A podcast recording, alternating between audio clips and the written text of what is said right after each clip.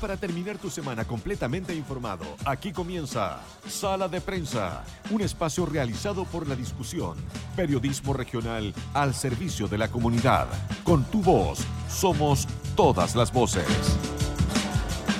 Hola, ¿qué tal? ¿Cómo están ustedes? Muy bienvenidos, muy buenas tardes, bienvenidos a esta nueva edición ya, la tercera ya, la, la cuarta, la cuarta, me corrige aquí el gran Marcelo Parragués, que lo tengo aquí en los estudios de la 94.7. Les saluda Marcelo Herrera y estamos en la prensa. Aquí en la 94.7, por supuesto, por internet, radio La Discusión, www.ladiscusión.cl. Busca nuestro enlace de Radio La Discusión para que usted nos esté escuchando a esta hora de la tarde. Aquí en Chillán, una tarde eh, fría, pero no tanto. En la mañana estuvo bastante fría, pero ya no, no ocurre aquello, eso de 13 grados en estos momentos y em, al, fin de semana no hay lluvia, no se preocupe, salvo el lunes, ¿ah? el lunes ya en la noche vienen anunciados chubascos, de acuerdo a la Dirección Meteorológica de Chile, así que em, va, a estar para ser otoño, eh, mm, va a estar agradable la temperatura, entre 7 y 13 grados eh, las extremas probables este fin de semana donde eh, van a pasar muchas cosas, ya estaremos con nuestros colegas preguntándoles en sus diversas áreas lo más importante y lo graneado eh, este fin de semana que eh, tendrá mucha actividad deportiva. Estaremos con Rodrigo en un rato más, mucha actividad cultural y panoramas acá en la ciudad junto a la periodista Carolina Marcos. Estaremos conversando también de lo que está pasando en la convención constitucional, en la constituyente ahí ya de cara a los últimos, eh, a las últimas correcciones del borrador, ya eh, se quitaron y se fusionaron algo así de 170 artículos. ¿ah? Se redujo bastante el borrador para que pueda ser aprobado finalmente por el Pleno. O si no, queda el borrador tal cual, tal como está y así va la cosa. De eso estaremos conversando también junto a la periodista Isabel Charlin. Una jornada nacional marcada, tuve todo. Esta jornada de viernes tuve todo. Oye, impresionante lo, que nos hicieron los medios de comunicación trasnochar primero y madrugar en torno a esta posibilidad de Chile de poder ir al Mundial que nunca fue y nunca iba a ser. Si ya, ¿para qué estamos con cuestiones? Nunca iba a ser. Así que, eh, oye, llorando por la herida de nuevo, no, todo mal. Somos el hazme reír de Sudamérica, viejo. Mucho meme, eh, riéndose de la situación de Chile. Pero realmente fue un escándalo. Eh, lo de Byron Castillo, finalmente la FIFA por supuesto que no, no concedió. Em, fue bien escueto el comunicado de la FIFA. ¿eh? En el fondo, la FIFA lo único que dijo fue eh, desconocer que hubo algún tipo de problema eh, de Ecuador con la inscripción de Bayro Castillo, pero no dio ninguna razón legal. Por lo tanto, lo único que dijo fue que desautoriza la denuncia interpuesta por Chile y de ahí en más em, ya nada más que hacer. Pero la del picado, ¿ah? Em, Milad, el presidente del fútbol chileno, con una cara de 3 metros, dijo que iban a ir a apelar al TAS, este Tribunal de Asuntos, ¿verdad? Eh, de, competiciones deportivas, pero eh, se va a ganar seguramente el odio ya de todo Sudamérica que se está mofando de esta postura chilena, donde ni siquiera Chile hace los méritos, ¿ah? porque perdimos, nos fuimos a perdirse tempranito contra Túnez. Así que antes habíamos perdido con Corea del Sur, ahora Túnez. Entonces no sé a qué vamos a ir en realidad al Mundial eh, a Qatar, a, a pasar vergüenza, mejor quedémonos tranquilitos formando un buen equipo, eh, ayudando a esta renovación de la generación dorada que tanto, tanto, tanto nos dio. Em, eh, eso fue en el tema deportivo, ¿ah? porque en Estados Unidos la noticia, ¿verdad? Internacional ha estado marcada por la agenda del presidente Gabriel Boric, que tuvo un chilenismo ahí, un impas con con el gobierno de Estados Unidos. ¿Para qué le cuento? Eh, pasó de. se le salió un chileno lamentablemente al presidente Boric y se mandó uno de esos condoros que lamentablemente pusieron un poquito en el segundo plano lo, bueno que lo estaba haciendo, porque eh, el presidente Boric en el marco de, la cumbre de las Américas, ¿verdad? Se dio el lujo que no se lo da a cualquiera. Eh, convocó a nueve gobiernos, nueve países, digamos, de, la costa Pacífico, ¿verdad? A firmar una alianza de protección oceánica. Y, y en su discurso Em, criticó la ausencia ahí en esa firma de Estados Unidos. Y resulta que le soplan y le dicen, oiga jefe, ahí está el representante de Estados Unidos, lo tiene al ladito. Y es John Kerry, secretario de Estado, eh, ex vicepresidente, ¿verdad? Y también el encargado de los asuntos climáticos del gobierno de Joe Biden. Así que Boris trató de arreglar la verdad, dijo, bueno, reconoció que Estados Unidos había firmado y estaba presente para la firma de esta alianza y lo más simpático sí fue la salida de, John Kerry. ¿ah? Uno esperaría, por ejemplo, si hubiese estado el gobierno de Trump, le dan con todo. Yo creo que yo creo que nos tienen bombardeando hasta ahora eh, acá la moneda a cualquier carretera. Pero eh, John eh, Kerry salió jugando y al final celebró a, mm, esta talla, digamos, celebró este impasse, preguntándole a Boric, presidente, me queda una sola duda, ¿dónde está la cerveza? Le dijo John Kerry a Boric como para eh, aliviar un poco la tensión en, eh, del momento mm, y, aludiendo también a este encuentro bien simpático que tuvo Boric con eh, anteriormente con el eh, primer ministro canadiense Justin Trudeau cuando fueron a tomarse verdad una cervecita ahí a un pub a conversar de lo humano y lo divino en el marco de, la preámbula, la cumbre que se desarrolló y terminó hoy día en Los Ángeles, California, pero esto fue en un pub allá en Canadá en la primera cita. Saludamos de inmediato a quien me acompaña en esta jornada, el periodista Francisco Martinich. Francisco, ¿cómo te va? Bienvenido a Sala de Prensa.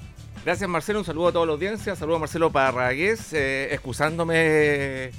Eh, no se preocupe, hay, eh, hay, situaciones que se comprenden para un día bien, un día viernes de loco. El taco en el centro es enorme porque está cortado por el rally móvil, entonces el llamado es, a, bueno, a tener paciencia, los conductores sacan lo peor ¿ah? de, en estos momentos, mucha irascibilidad.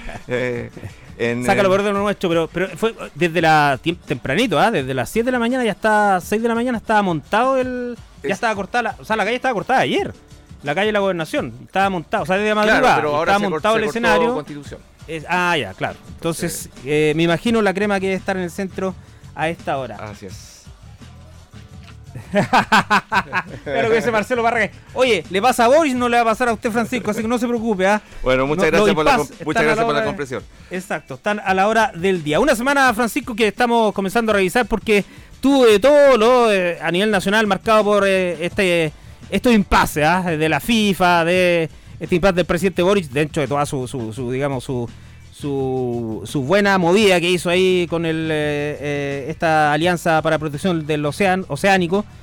Pero hasta, hasta, el impasse, digamos, ese con, con, con, el nombramiento de la ausencia de Estados Unidos y está más allá John Kerry, eh, que era lo que estábamos conversando en un momento determinado. Así que una semana bien agitada que de lo local tuvo también sus cositas, tuvo, em, yo diría eh, temas eh, eh, matizados. Matizados, temas de seguridad, temas de, orden legal, que vamos a comenzar a pasar a revisar, ¿te parece, Francisco, en este momento? Por supuesto. Y vamos a comenzar de inmediato, ¿ah? que vamos a ir de inmediato a los top 5, las 5 noticias que marcaron la jornada, la semana informativa aquí en la región de Ñuble, comenzando con una noticia que tuvo también resonancia nacional, porque resulta que fue la primera sesión del eh, Comité de Ministros del nuevo gobierno de Gabriel Boric y justamente tocó, eh, le tocó, le correspondió a esta instancia votar dos proyectos medioambientales, uno en el norte y otro el posible futuro o segundo relleno industrial ahí en el sector eh, de Yoyinco en Chillán Viejo.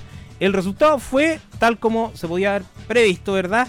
El rechazo al relleno sanitario que pretendía, pretende instalar la empresa INSER SA. Este eh, fallo del Comité de Ministros confirmó la inadmisibilidad del centro acopio al cual ya no le habían aprobado su estudio de impacto ambiental por parte del comité acá. Claro, por eso era, previsible, porque el estudio de impacto ambiental no, había sido aprobado, el proponente, la empresa INSER, eh, apeló, digamos, a, esta instancia, que es la máxima instancia finalmente de de, la, de los organismos eh, administrativos eh, desde el punto de vista ambiental. ¿Y hay una marcaría una consecuencia con, la, con lo que planteó Boric en su momento, o la ministra del Medio Ambiente en su momento como política medioambiental, esta de eh, tener proyectos, pero a todas luces... evitar proyectos que generen conflicto con la ciudadanía, digamos. Claro, y este es un proyecto que justamente en Chillán Viejo es muy resistido porque significa aumentar el pasivo ambiental de, de la comuna histórica que recordemos ya tiene el, relleno sanitario que actualmente eh, eh, opera, donde, donde se deposita la basura de las comunas de Chillán y Chillán Viejo y de otras comunas también de la región. Y además allí hay un relleno industrial. Claro, la gente se confunde, ¿ah? la gente piensa... A ver, lo que hay está el relleno industrial de Covío, ¿verdad? Que acoge buena parte de mucha basura, de muchas comunas de Chile incluso, eh, que está, digamos, eh, con, todas las de la ley. Pero este relleno de INSER, SA, se pretende, claro, es, colindante con este más o menos. Entonces se pretende instalar ahí y ya por supuesto la gente de Chillán Viejo eh, reclama por ya pasar a ser derechamente una zona de sacrificio en ese sector. Sí. Ahora, el tema es... Eh, Perdón, y hay que decir algo, que INSER está pagando, pagando también por el retiro de eh, basura de varias comunas también. Lo que pasa es que ellos querían ahorrarse esto de pagarle a Ciudad de Cobío por, el, depósito, digamos, de la basura, y entonces hacer su propio relleno. Ahora, INSER viene, eh, INSER viene hace tiempo proponiendo este proyecto, lo hace cinco años aproximadamente, lo propuso, lo retiró en algún momento porque aparentemente, bueno, eh, tenía problemas técnicos el proyecto y finalmente hizo esta última embestida, que fue la que de la que hoy este, estamos comentando y que fue rechazada. Ahora, hay un tema de fondo, sí, Marcelo, que creo que es relevante advertir y que tiene que ver con eh, el futuro de, eh, de, los depósitos de basura. O sea, producimos muchísima basura, de hecho estamos sobre el promedio nacional con 1,5 kilos diarios por persona en, en Ñuble.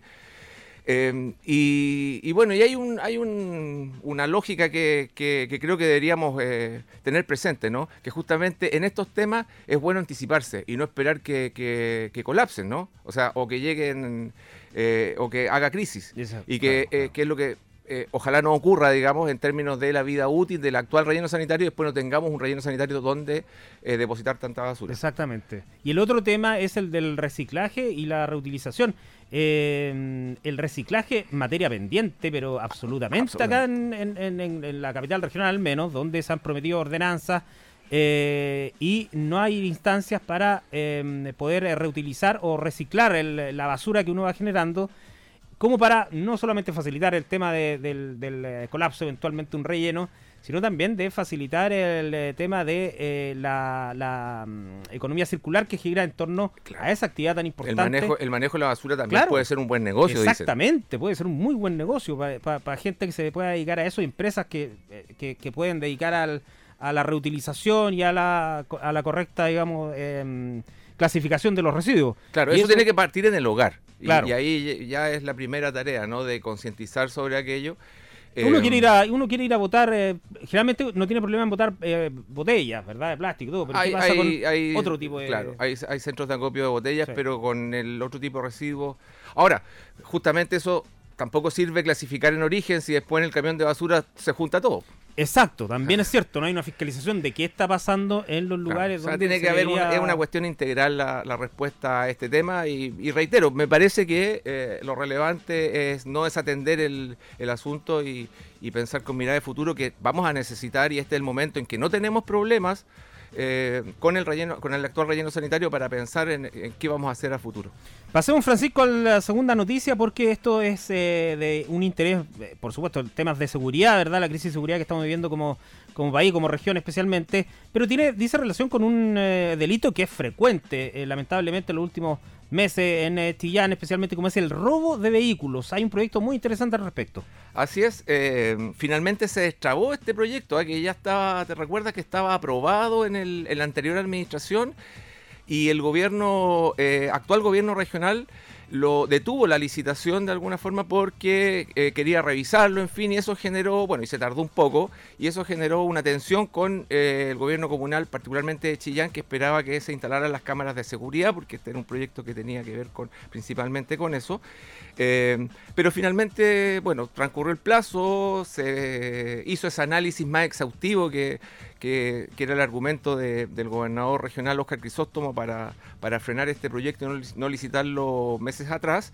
Y se adicionó justamente este elemento que es nuevo, que además de las cámaras de seguridad entonces van a haber eh, portales, pórticos lectores de las patentes para detectar, eh, detectar autos robados. Que es uno de los delitos que más ha aumentado en los últimos tiempos. En Exactamente, vimos cifras, hasta recuerda, bueno, una incautación masiva, y, millonaria de autos de primera gama, eh, pero también te acuerdas que en el diario publicamos un reportaje que, daba cuenta de que en los últimos meses, bueno, era, era increíble porque la comparación con el año pasado daba como un 200 y tantos por ciento de aumento de robo de autos. O sea, es un, delito que, ha crecido muchísimo.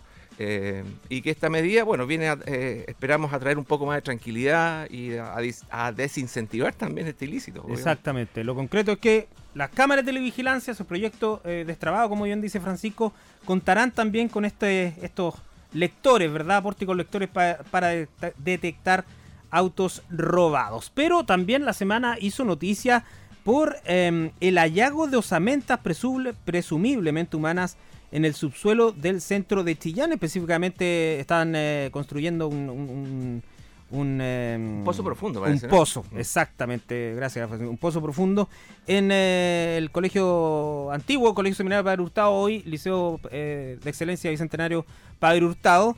Y mientras se realizaban las excavaciones, se encontraron esta osamenta y de paso estos ductos, ¿verdad? Que han dado mucho comentario cuando uno encuentra un ducto en la ciudad que eran de estos antiguos acueductos, ¿verdad? Que eh, llevaban el, el, agua o transitaban a modo de, de, desagüe, ¿verdad? De la ciudad.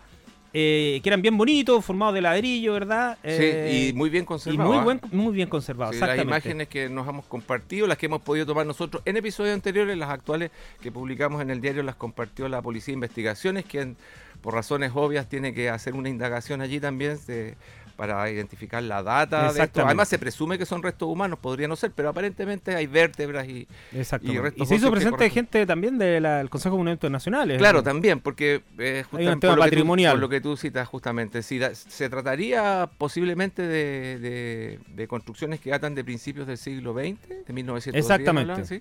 Finalmente los otros circuitos que se han, o sea, no circuitos, los otros tramos que se han encontrado, ¿verdad? De...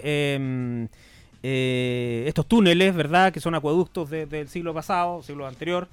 Eh, finalmente han terminado eh, rellenándose. ¿ah? hubo, todo un debate que generó, claro, de qué hacer con estos. Se hablaba de dejarlos algunos a la vista, como ha ocurrido en algunas ciudades de, en Talca, dicen que hay, claro, y creo que en el norte también. que justamente por su valor patrimonial quedan expuestos y cubiertos de alguna forma con, con algún tipo de, de, de material, digamos que como una exhibición, no quedan como en vitrina. Eh, Exactamente. para justamente relevar ese valor patrimonial eh, que tienen. Y también eh, esto da pie para esa tesis de que entre los establecimientos religiosos de habían habían pasadizos secretos exactamente que, conectaban. Pero aparentemente son son este al menos historiadores han, se la han jugado por la opción esta de los acueductos verdad de la sí parece ser sí, no no no, no hemos visto eh, eh, historiadores. Habría que escarbar igual siempre interesante en ese tema. Eh, esta es como noticia en desarrollo digamos para saber finalmente cuál era el, origen de, de, de los restos y, y también bueno eventualmente también saber un poco más con certeza ya desde el punto de vista patrimonial de qué se trataba ese espacio donde fueron hallados. Así es. Sigamos avanzando en los top 5, Francisco. Em, una noticia también que generó mucho comentario porque yo creo que el eh, ñulencino en general, el tianejo, es muy bueno para andar en tren. ¿ah? Siempre el tren ha sido, eh, yo diría, un activo acá importante para los tianejos, especialmente. Puede estar mal el tren, puede estar bien, puede haber muy poca em, eh, recorrido, pero siempre el tianejo está ahí pendiente el tren para viajar a Santiago y bueno, si se llega a cumplir este anuncio, ¿verdad? Del Plan Nacional Ferroviario anunciado por el gobierno, eh, Ñuble está en el centro de desarrollo de este, de este plan porque eh, la noticia dada a conocer en la semana fue que efectivamente el proyecto considera em, desde el próximo año, posiblemente, se va a quedar si, si resulta, pero el plan es ese, 12 recorridos diarios entre Santiago y Chillán, considerando el tramo total Santiago-Chillán-Concepción pero específicamente Santiago Chillán, de los seis recorridos diarios, pasarían a 12. Pues, seis idas, seis vueltas, digamos.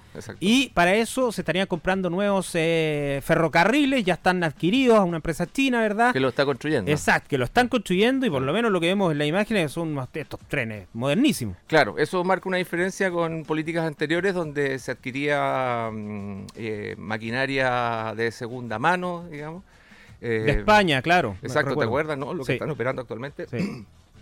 Eh, y, esto forma parte sí, de, una política más de Estado, ¿no? Porque lenta y todo, pero esto provenía de, de administraciones anteriores, y particularmente la administración anterior fue Estaba considerado este mismo plan. Exactamente, es la misma inversión y, bueno, este gobierno tomó la posta, así que ojalá se, se concrete a la brevedad, porque bueno, como bien dices tú, eh, es una aspiración, un anhelo de los chilanejos, que curiosamente estamos eh, en el centro del país, es muy valorada nuestra ubicación desde el punto de vista logístico, pero si uno lo ve como, como usuario, como pasajero, eh, al no contar con servicios aéreos, estás bastante alejado de la capital, a 5 horas, 6 horas. Digo, porque finalmente el, servicio aéreo de, desde el aeródromo de Chillán para pasajeros al final finalmente nunca se ha, claro. se ha, se ha, concretado, digamos. Exactamente. bueno, y si este, llegara, llegara, no se ha hablado de, yo creo que el gobierno, no sé si eh, un acto eh, al propio o inconscientemente no, no, no nombró el tema de la carga, que también está considerado en el, en el... Y que eso ayudaría infinitamente a la gente de Concepción, por ejemplo, el, el, el puerto industrial a eh, llevar su carga a Santiago de una forma, o al paraíso, una forma mucho más también alternativa a las carreteras o a los camiones con el costo de flete que eso significa. Y aquí nos beneficiaría mucho además para la industria forestal y para la industria agrícola. Ah, Oye, y el, tercer aspecto de, los servicios locales, ¿ah? eh, el plan considera servicios locales a partir del 2025. Ahora, hay un estudio que está financiado por el gobierno regional, tenemos entendido. el gobierno regional menos puso la plata para hacer ese estudio. Fue buena jugada porque eso, eso acelera de alguna forma frente al gobierno central la factibilidad de establecer un, circuito urbano que considere eh, las comunas de Chillán, eh, Bulnes y San Carlos, claro, exactamente. O Chillán y San Carlos. Exactamente. Eh, que sería, bueno, muy interesante porque justamente eh, habilitaría, digamos, un, un trazado que, que, está, bueno, es, es, paralelo a la, a la, a la Ruta 5. Eh, y utiliza, bueno, él también utiliza el tendido ferroviario que existe, porque ese es el gran problema finalmente de, de, los proyectos ferroviarios en nuestro país, ¿no? que es muy oneroso el reponer el, el tendido ferroviario y, y, las instalaciones más que, los, que, que, los, que las máquinas propiamente, propiamente tal. Francisco, sigamos avanzando. Eh, lo positivo, este plan ferroviario, ¿verdad? Que Santiago Astillán eh, triplicará los servicios eh, a partir del próximo año, pero lo negativo sigue siendo de la mano de la economía. Este, mm, esta semana se conoció que la inflación no da tregua, ¿verdad? El índice de precios consumidor y el IPC anotó un incremento mensual de 1,2% en mayo, que llega a una variación acumulada del 6,1% este año y un alza de 12 meses o sea, de 11,5% en los últimos 12 meses. Y ese dato se trata de la variación más alta en casi 30 años, desde 1994, donde la cifra alcanzara el 11,2%. Una, una realidad que da cuenta, ¿verdad? O una cifra que da cuenta de una realidad eh, bastante preocupante considerando eh, el, eh, cómo, cómo le afecta, cómo nos afecta esto al bolsillo, ¿verdad? De quienes eh, o tienen, tenemos créditos o tenemos eh, que consumir el día a día benzina, en fin, la calidad de vida, los alimentos, en fin, es, es, una noticia que debería estar entre la prioridad número uno, digamos, para, para, para el gobierno, como, como imagino lo tiene el ministro Marcel en Chocho, para hacer frente a un problema que nos está azotando ya, ya con todo. Así es, y que no es un problema solamente que tiene nuestro país, sino que es un problema histórico en Estados eh, Unidos. Eh, también exacto, Estados Unidos tiene una inflación del 10% eh, acumulada. O sea, es, y, y, es porque también lo que ocurrió en nuestro país se dio en prácticamente todas las naciones del mundo, incluso las desarrolladas, que tuvo que ver con la, la inyección de recursos fiscales a la, a la economía doméstica por la vía de transferencias, por la vía de bonos, como ocurrió en, nuestro país, con programas de ayuda a las personas por la pandemia, y eso incrementó el, dinero, pues el circulante. y, los retiros de la AFP acá. Claro, aquí eso generó un impacto eh, eh, muy, muy relevante. Eh, la, la UEF con esto va se, también, también aumenta, digamos, o sea, eh, los créditos hipotecarios, por ejemplo, van a, van a verse reajustados en, bueno, ¿cuánto fue? 1,2%. El, claro, y bueno, ya había, había también aumentado el eh, Banco Central también la tasa de interés, lo cual eh, va a dejar a eso del 10%, un, un, imagínate, 10% de interés un, eh, crédito hipotecario, significa que los bancos van a subir, pueden subir mucho más eso. Y lo que se busca obviamente es que la gente deje de consumir en definitiva y, pueda dar un alivio, digamos, al, al, al, dinero circulante. Exacto. Eh, pero está complicado porque finalmente los expertos dicen que la tasa de interés no es suficiente como, como herramienta para, para contener la inflación. Hay otros factores eh, que lamentablemente, como decía, escapan a quizás a, las herramientas de política fiscal que tiene nuestro país, porque obedecen a coyunturas internacionales. Sabemos que, por ejemplo, los alimentos están más caros, los insumos de los alimentos, eh, hay carestía o escasez de, determinados productos en el mercado global, digamos.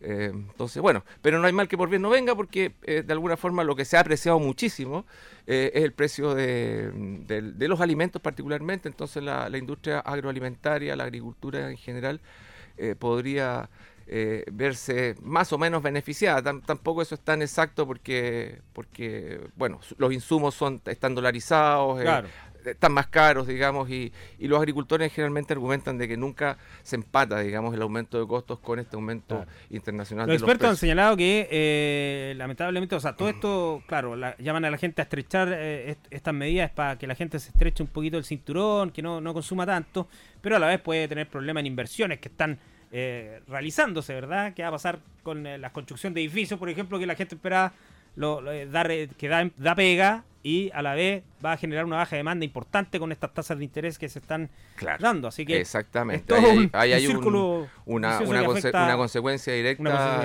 en la inversión, exactamente. Bueno, Francisco, pero estamos hablando del tema también de la mm, de, de, alimenticio, de la escasez, ¿verdad? De algunos insumos. Y fíjate que esa es una de las causas de un nuevo delito que hemos eh, conocido en, eh, a través del, reporteo de nuestro diario La Discusión, ¿verdad? Como estas millonarias pérdidas que están sufriendo empresas en la zona por el robo de agroquímicos y productos fitosanitarios. Una realidad que está azotándolos en materia por supuesto, preocupación en materia de seguridad, pero que está reflejando también esta, esta increíble escasez de insumos agrícolas en el mercado. Y el alto precio que tienen. De modo que la reventa en el mercado negro de estos productos que, han sido robados, digamos, a, los proveedores, incluso los mismos agricultores, eh, debe ser muy atractiva para, los delincuentes. están los, agricultores presumen que se trata de bandas organizadas y deberían tener razón porque eh, la logística para, para, robar toneladas de, productos, digamos, eh, requiere un nivel de organización importante.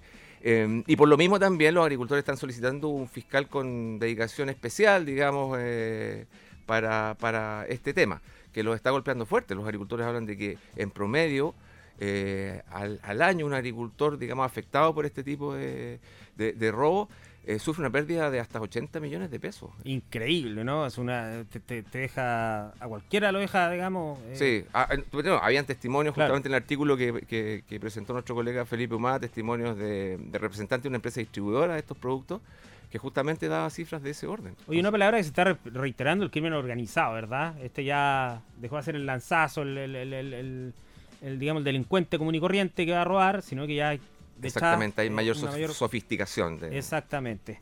Muy bien, pues son em, fueron las eh, top 5, las 5 noticias que marcaron la semana informativa aquí en eh, nuestra región de Ñuble. Em, es el momento de relajarnos un poco, estamos un viernes, ¿verdad? Y hay que comenzar a escuchar buena música, Francisco. Yo encuentro que em, vamos a ir a la pausa musical con eh, un tema que yo creo que es de tu grupo favorito, ¿no? Sí, yo, yo soy más Rolling, más Rolling que Beatles. Eh, sí, pues en las efemérides musicales esta semana la verdad que nos van a llevar por una parte a un viaje por el tiempo importante porque no nos detuvimos en una sola efeméride, sino que vamos a visitar tres efemérides distintas desde 1965 hasta 2007. Eh, eh, que son hitos que se cumplieron esta semana, y en este caso corresponde a un tema emblemático, digamos, de la banda británica de Rolling Stone, eh, porque el 6 de junio eh, de 1965 se publicó el sencillo eh, Satisfaction, o en realidad, mejor dicho, I Can't Get No Satisfaction, ese es el nombre correcto, y fue publicado en Estados Unidos primero, en ese año. Un año después se publicó en, en, Inglaterra. Y en Inglaterra se empezó a emitir en radios pirata porque el conservadurismo en la época lo consideraba muy eh, provocador desde el punto de vista. Muy, sexualizado los movimientos contorsivos de Mike Jagger, ¿verdad? Eran, o Mick Jagger eran realmente provocadores, imagino, en, la sociedad victoriana de la época ahí en, Inglaterra. Exactamente, así que un año después recién se conoció en Estados Unidos, como te decía, por Radios Piratas, un tema que que, nace eh, de, de, otra canción, fue inspirada, eh, mira, este tema lo Kate Richards cuenta, cuenta la leyenda, digamos, el guitarrista, ¿no es cierto?, Rolling Stone, después de un, concierto, estaban partiendo, estamos hablando de 1965, le daba vuelta en la cabeza, cuenta él en, un libro, digamos, de la historia de los Rolling Stones, eh, le daba vuelta en la cabeza eh, un riff que, había escuchado y que no sabía de quién era, pero y lo empezó a sacar en la guitarra, en fin, y, al otro día lo compartió con el resto de la banda. Eh, y el riff correspondía a una banda de soul que se llama Marta and the Bandelas. Eh, que, es un grupo de, mujeres eh, afroamericanas que hacía soul en ese tiempo y rhythm blues. Eh, y pensaba Richard que lo iban a cuestionar porque iba a ser, porque era copia, porque finalmente se dio cuenta después que, de ahí provenía, digamos, su inspiración. Pero lo fueron arreglando y, mutando que finalmente no tuvieron ninguna acusación de plagio ni de nada. Y, eso dio origen a, este tema emblemático de los roles. Claro, uno de los íconos del eh, rock, ¿verdad? Eh, desde los años 60 en adelante. Escuchémoslo, saquémonos la despeinémonos, saquémonos la polera y comencemos a vacilar, ¿verdad? Este temazo, un clásico del rock con Rolling Stone. Vamos a la música, regresamos acá en Sala de Prensa.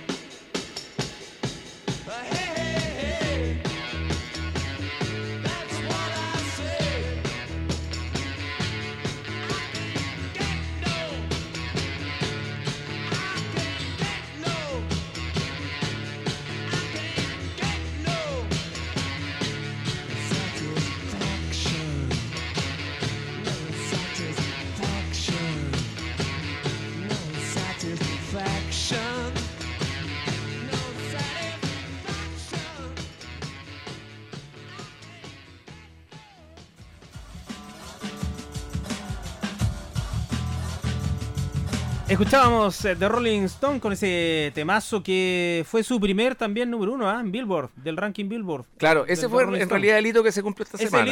el 6 eh, de junio del 65 alcanzó el número uno del Billboard en Estados Unidos. I Can Get No Satisfaction, que podría ser si no puedo obtener satisfacción, eh, sería como la, traducción, De, de, este tema de la banda británica que eh, no sabemos qué va a pasar con ella después de la muerte de Charlie Watts. Claro que sí. Eh, falleció, ¿te acuerdas del año pasado, a fines del año pasado? No sabemos eh, todavía si van a programar. Si vuelven a girar o no. Es la banda más longeva, en la historia del rock. Sí, exactamente. Tiene récord Guinness, efectivamente, de, longevidad. Pero como dices tú, vamos a ver qué pasa con tras la muerte del baterista Charlie Waters.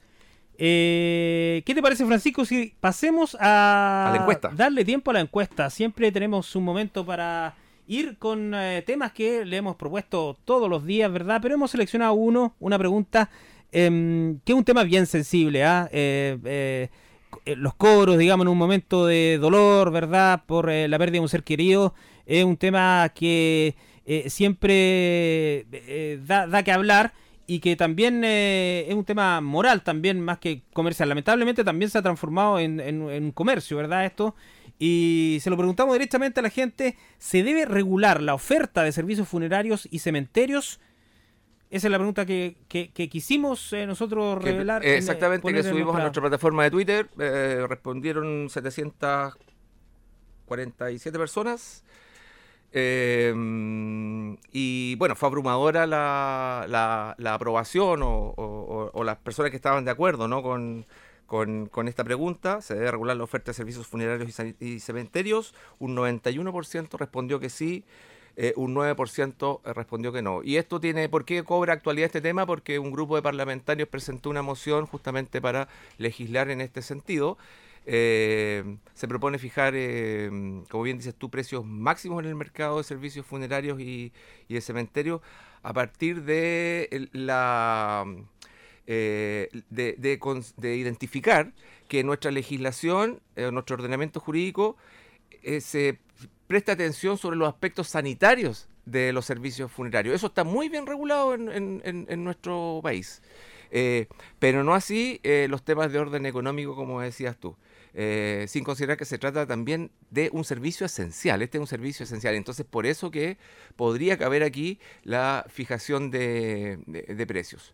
Claro, eh, que marca la diferencia con eh, otros intentos por regular precios, digamos, de, otros bienes y servicios que nunca ha estado, digamos, em, no sé si lo prohíbe la actual constitución o no está en los planes, digamos, de ningún gobierno eh, últimamente fijar precios, como es eh, cuando eh, surgen masivamente estos eh, denuncias de abuso, por ejemplo, la, de, la, de, los precios de los remedios, o precios de, claro, elementos sensibles para la sociedad. Em, ahí surgen también llamados, digamos, a fijar algún tipo de precio, pero se descartan rápidamente por, por no tener las herramientas legales quienes fomentan esta idea para poder hacer algo así. Pero como dices tú, es un servicio tan, tan esencial que se podría estar regulando, bueno, los remedios también, pero bueno, vamos a ver, vamos a ver lo, lo, lo, el proyecto, el, el, fundamento. Quizá el, tema más eh, controversial de, de, la propuesta eh, tiene que ver justamente con, con regular los precios eh, y, mm, y controlar lo que se conoce como demanda espontánea. La demanda espontánea es cuando a algo que está, cuando cuando crece, digamos, se incrementa de forma significativa la demanda por, por un bien o un servicio. Entonces, en este caso, eh, la, los precios, los valores, ¿no es cierto?, los servicios funerarios eh, también están, están, respondiendo a esa lógica.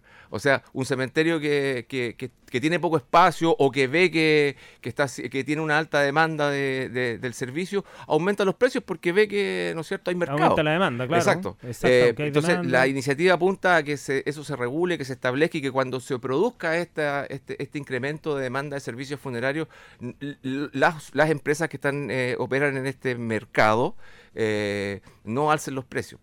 Claro, que ya, eh, ya llegan a ser una locura muchas veces. Sí, pues, y justamente, como bien tú dices, en medio de momentos que son súper complejos, dolorosos. Claro, tú firmáis nomás.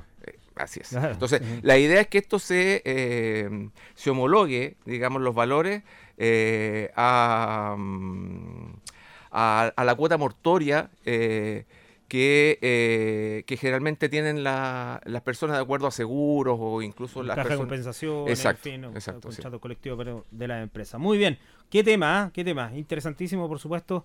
Eh, la pregunta, la encuesta que nosotros hemos querido presentarla acá en sala de prensa. Pero ¿te parece, Francisco, que vayamos a la política? Porque la mm, eh, Convención Constitucional está eh, realmente en una fase ya definitoria, la, después de ese portazo que le pegó el Pleno a las primeras verdad votaciones de la norma de la Comisión de Normas Transitorias, tuvo que volver a insistir con nuevas propuestas ¿Y cuál fue el resultado de aquello? Se lo preguntamos a nuestra periodista del área política del diario La Discusión, Isabel Charlín. ¿Cómo te va, Isabel? Bienvenida aquí a Sala de Prensa. La próxima semana va a ser crucial porque se van a votar finalmente eh, el segundo de, la Comisión de Normas Transitorias, que es el, último. Y todo lo que no se apruebe no va a quedar en, en la propuesta constitucional. Así que es, em, es, digamos, muy importante lo que va a ocurrir eh, sí, estábamos comentando, Isabel, del tema de las normas transitorias, este segundo segunda paquete de propuestas, digamos, que envió luego de, que rechazara el Pleno las primeras. Eh, ¿Cuáles son las claves para entender estas nuevas correcciones que realizó la Comisión de Normas Transitorias? Eh, ya me, me, imagino que por el quórum, ¿verdad?, de eventuales reformas y también por la durabilidad del Senado. Así es. Bueno, respecto al Senado, no hubo cambio, o sea, se mantuvo la la, la propuesta de... Eh, no hubo cambios, dice, dice Isabel, eso quiere decir que, el, que en materia de Senado eh, la Comisión de Normas Transitorias insistió con esta propuesta de que finalice el Senado Superior el 2026. Así es, eh, generó, bueno, ha generado mucha controversia porque afecta a los periodos de los senadores en ejercicio. Y el quórum de cuatro séptimos parece que era algo más socializado, yo he visto que centro izquierda y derecha se pusieron de acuerdo, hay bastante consenso respecto a ese quórum para poder eh, modificar la Carta Fundamental, todo esto en caso de que eh, eh, en el plebiscito del 4 de septiembre, ¿no es cierto?, la opción apruebo resulte ganadora, digamos, de, de, ese referéndum. ¿Coincides tú, Isabel, con ellos? ¿Se, se ve más despejada la vía para el quórum que para la durabilidad de los senadores en la votación del Pleno la próxima semana?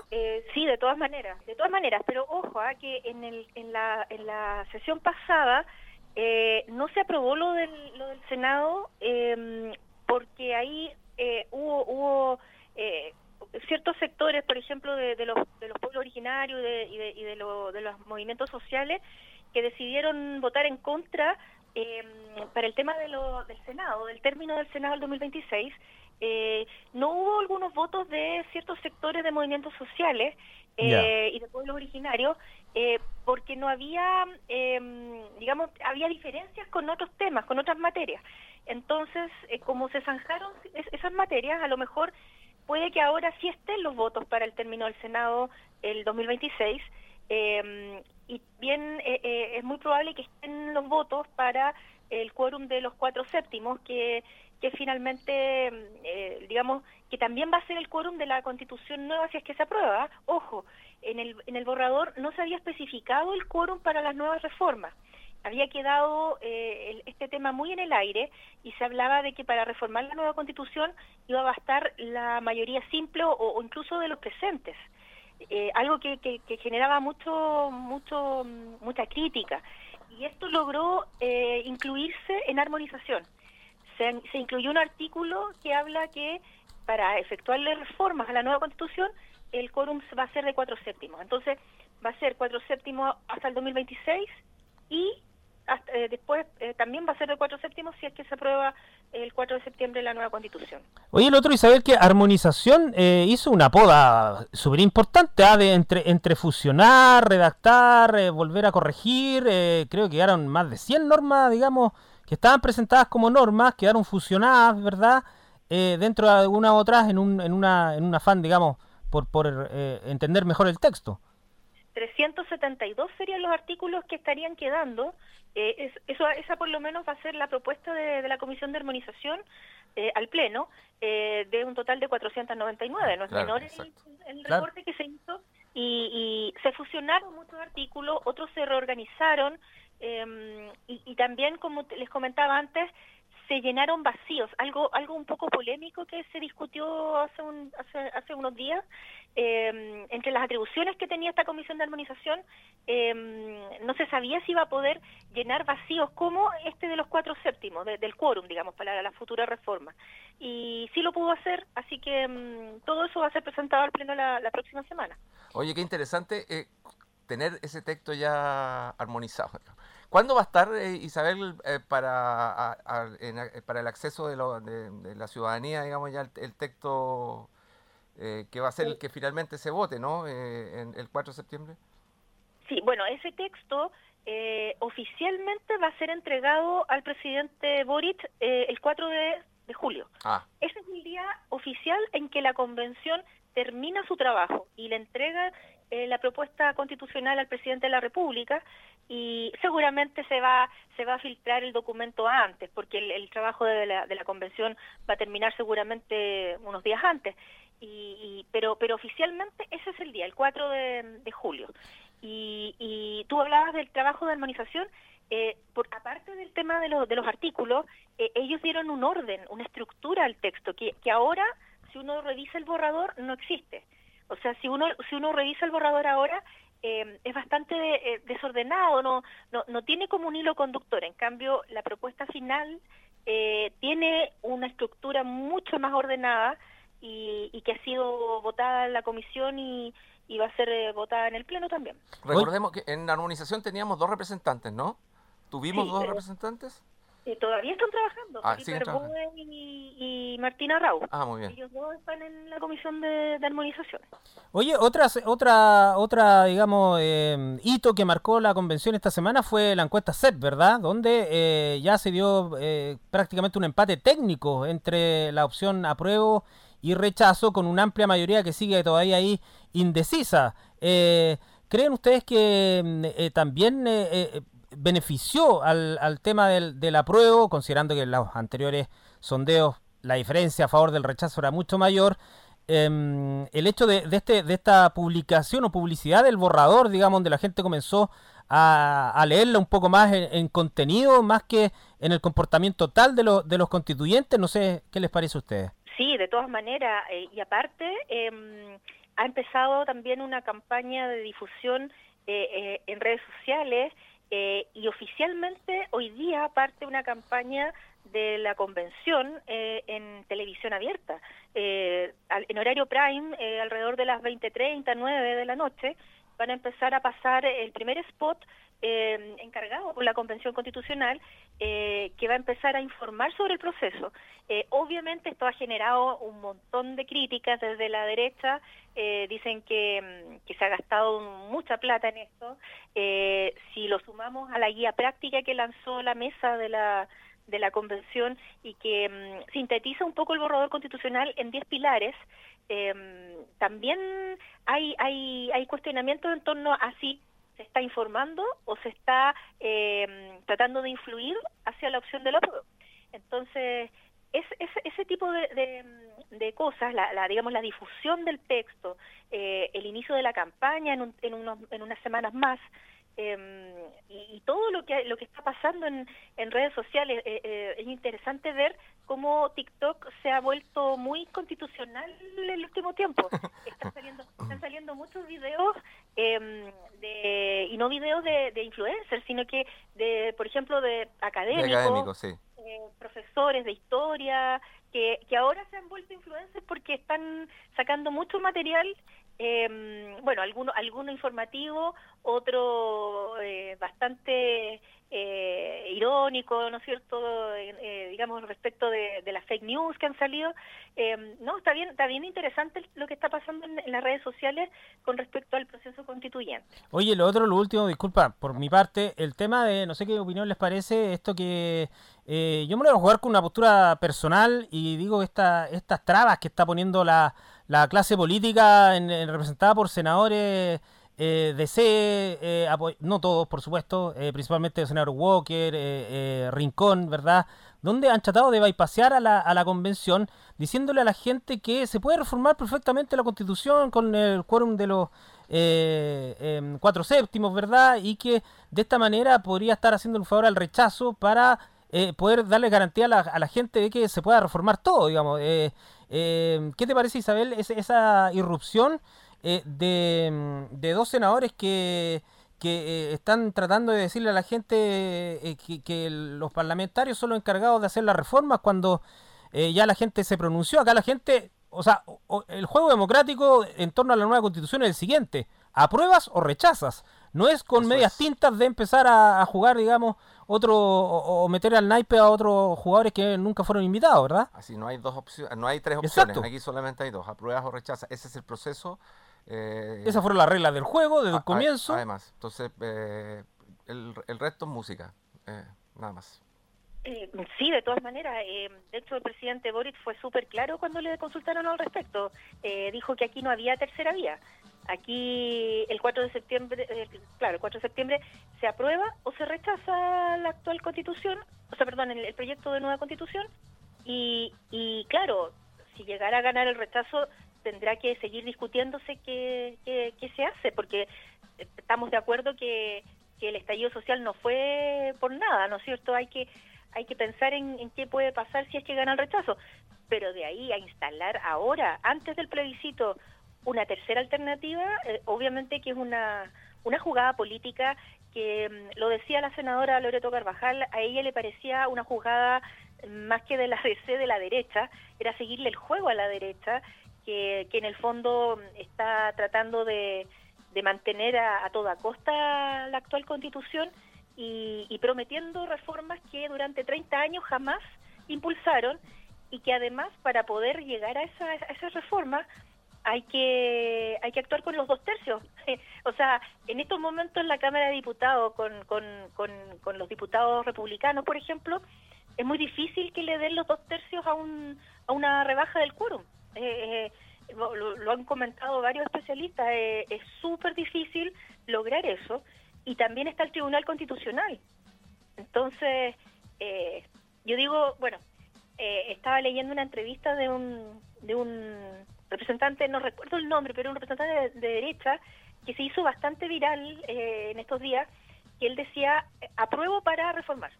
O sea, si, se está em, eh, tratando de, de, impulsar una tercera vía para reformar la actual constitución, ¿por qué no mejor aprobar el nuevo texto y si tiene algunas falencias, aprobar el nuevo, o sea, reformar el nuevo texto, no el actual que es el que ha generado tanto, tantas diferencias y tantas inequidades y tantas cosas que, que bueno, que todos sabemos, ¿no es cierto? Exacto. Y, que condujeron al estallido social Exactamente. del 18 de octubre de 2019. Exactamente. Y va produciendo ruido allá, ahora que falta muy poquito, ¿verdad? Donde eh, la gente tiene que eh, obligadamente en un eh, plebiscito votar las dos opciones. Isabel, muchas gracias por tu atención acá, por tu diálogo, por tus opiniones en torno a la convención que sabemos que despierta cada vez más interés y también va a ser mucho mayor seguramente la próxima semana. Me queda una sola duda. ¿Tuviste la película El guardaespaldas?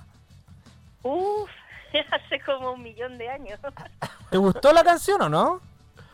Sí, pero pero después vi, después supe eh, que la original es de Dolly Parton. Buen dato. De 1973, de Dolly Parton, que tenía una mm, eh, versión la voz de Dolly Parton maravillosa, obviamente, pero sin esa fuerza interpretativa que tiene la versión de 1992 eh, de Whitney Houston. Eh, era, era la versión de Dolly Parton, un poquito más, más, más con arreglos más country. Esta ya era eh, de un pop mucho más fuerte. ¿Y por qué estamos recordando ese, esa canción, la versión de Whitney Houston, Francisco? Porque dentro de las efemérides musicales de la semana, justamente un 8 de junio de 1992, eh, se publicó, perdón, alcanzó el, número uno del, Billboard en Estados Unidos. Eh, este tema eh, de la película El guardaespaldas, I, Will Always Love You, siempre te amaré, sería más o menos la, traducción. con la voz de Whitney Houston, inspirada, como bien dice Isabel, o reversionada, digamos, de un tema que, que escribió Dolly Parton. Y que curiosamente Dolly Parton no lo escribió pensando en un, en un eh, enamorado, en una ruptura amorosa, ni nada por el estilo, sino que eh, en su alejamiento de un programa de televisión que hacía con, con, un músico de country que había estado como 3, 4 años cantando con él, ella quería irse como solista eh, pero los unía, digamos, un vínculo profesional, afectivo, en fin.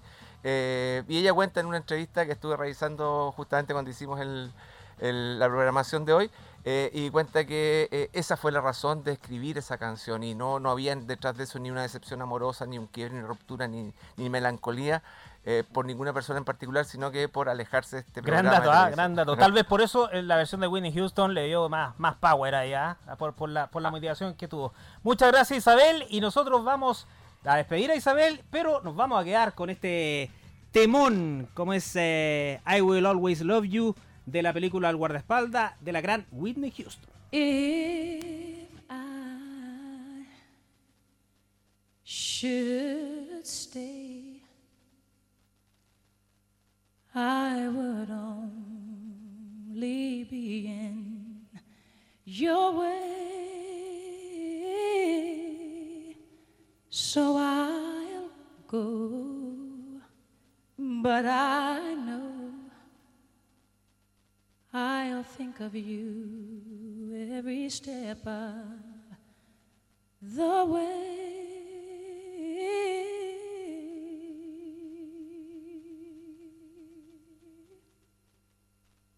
And I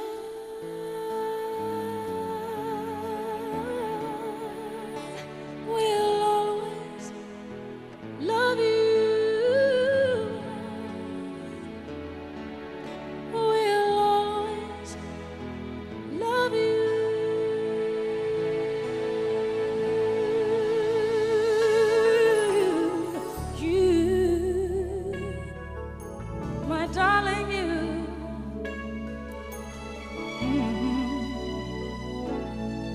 bittersweet memories.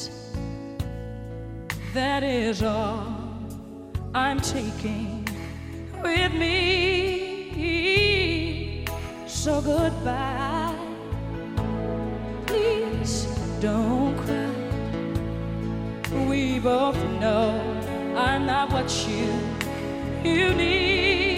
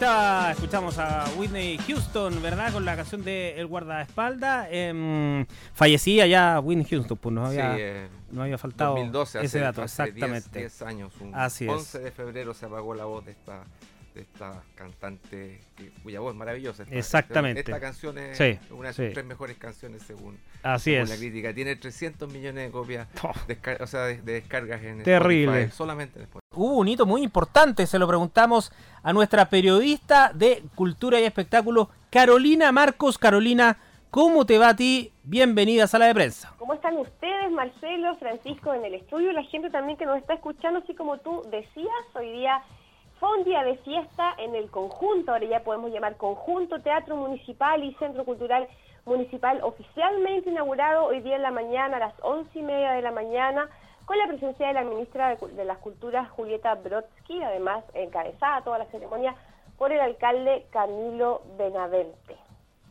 No sé si Francisco tuvo la oportunidad de, estar un ratito en la ceremonia. Toda la ceremonia, estimada Carolina, y también me quedé después a un ratito en el cóctel eh, compartiendo con, con, varios y varias de las asistentes.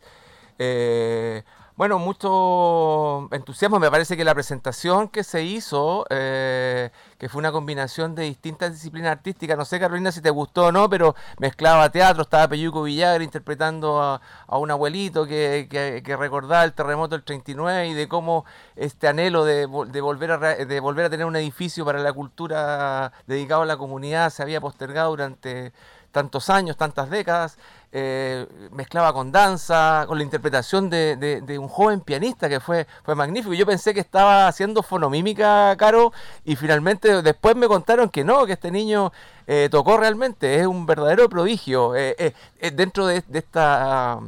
Del, ah, del, montaje, eh, eh, el niño eh, tenía el rol de, Claudio Rau, evocando esa histórica presentación cuando Claudio Rau no sé qué edad tenía, era muy Cinco años, claro. Exacto. Así es, mira, esto lo preparó la compañía Teatro Magisterio y Pedro Villagra como protagonista, por supuesto, uno de los mejores actores que tenemos en Chillán como artista invitado. La obra se llamó Tiempos de templanza y como decía Francisco, se repasaron los hitos históricos más importantes de la ciudad, tanto como los artistas que han nacido en la zona, además de la historia inconclusa de este teatro y centro cultural conjunto que ahora suma 5.700 metros cuadrados de absoluta infraestructura cultural. El broche de cierre de esta obertura que nos había prometido también Macarena Berríos, la directora del Centro Cultural Municipal, era que los artistas se iban a hacer cargo de esta, esta presentación y el broche de oro lo vio Vicente Cifuentes, eh, al finalizar este montaje teatral, sale eh, cantando Gracias a la vida de Violeta Parra. Yo creo que a todos nos erizó la piel a quienes estábamos ahí, porque fue eh, efectivamente un acto muy simbólico que cierra estos más de 80 años, 83 años para ser exactos, de espera.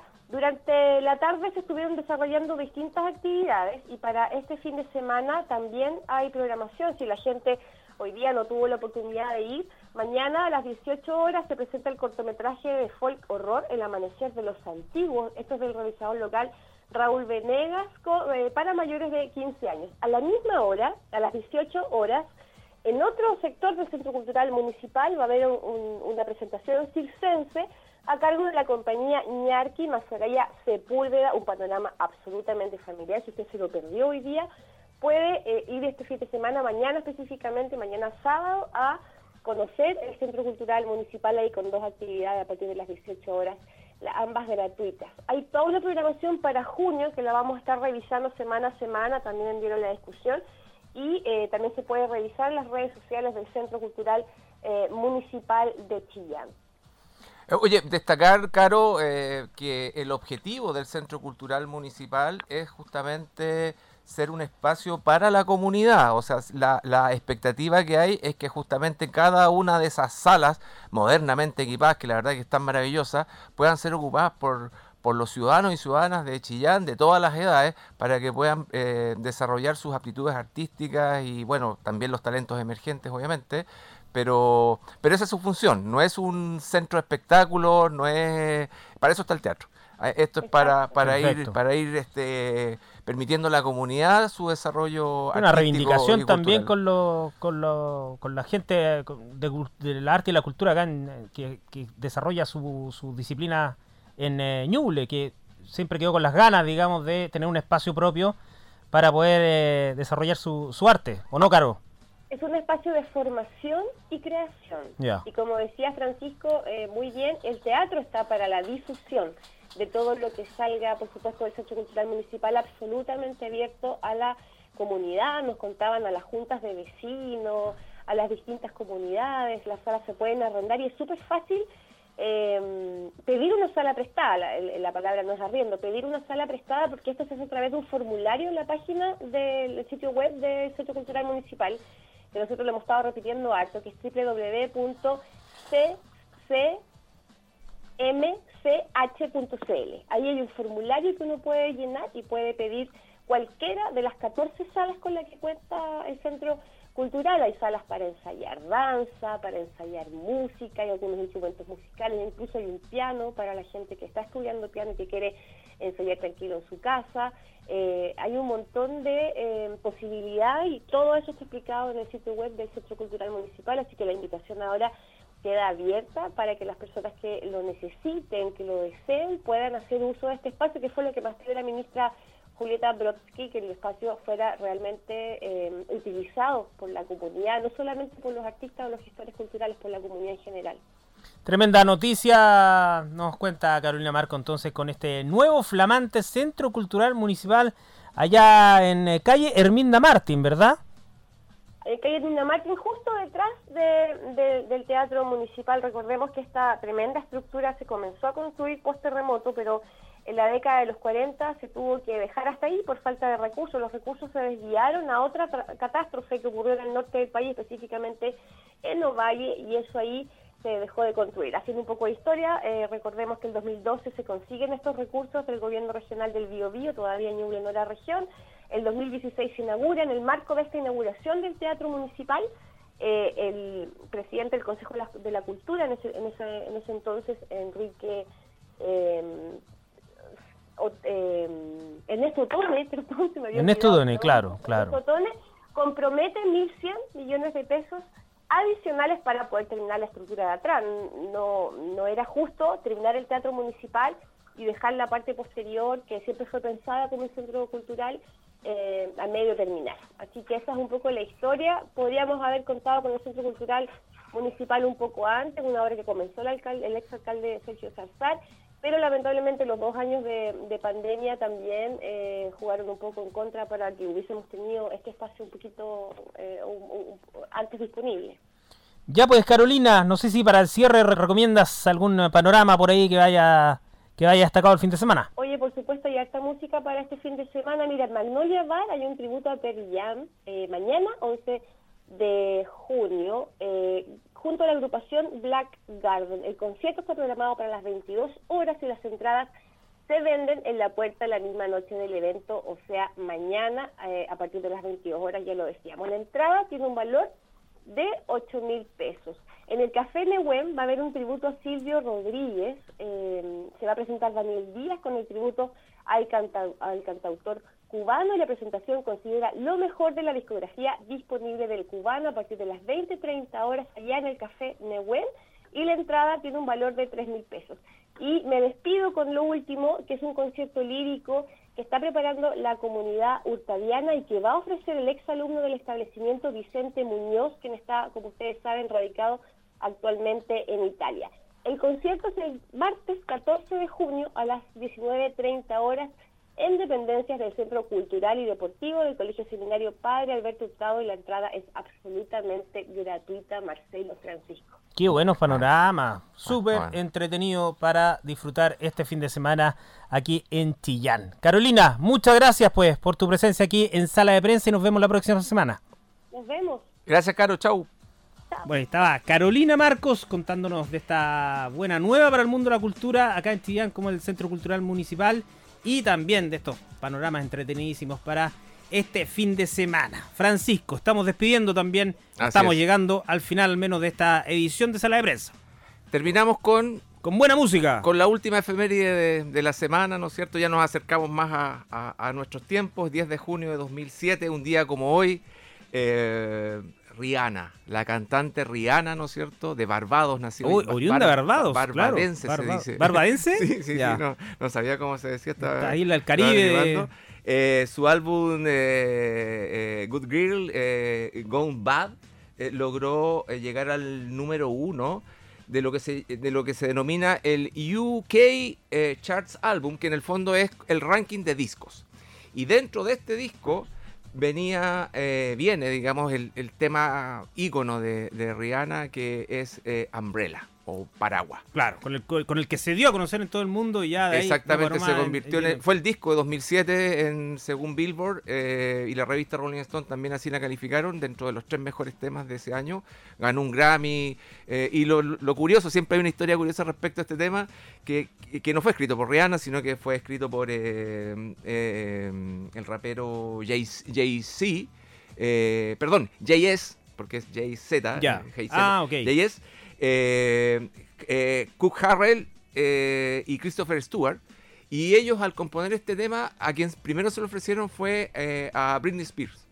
Y no le gustó, qué sé yo, no lo, Britney Spears no, no, no, no encontró bueno, no, no, pegaba, digamos, y así que lo desechó.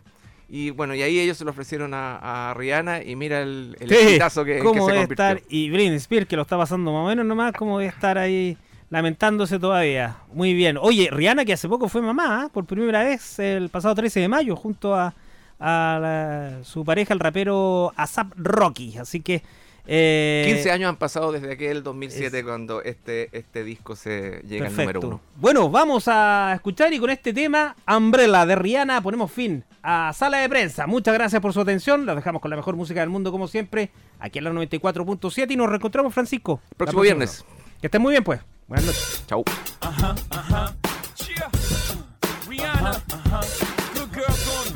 Uh-huh.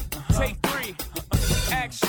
Uh-huh. No clouds in my stones. Let it rain. I in the bank. Coming down at the Dow Jones. When the clouds come, we gone. We Rockefeller. We fly higher than weather. And cheap are better. You know me. In anticipation for precipitation, stack chips for a rainy day.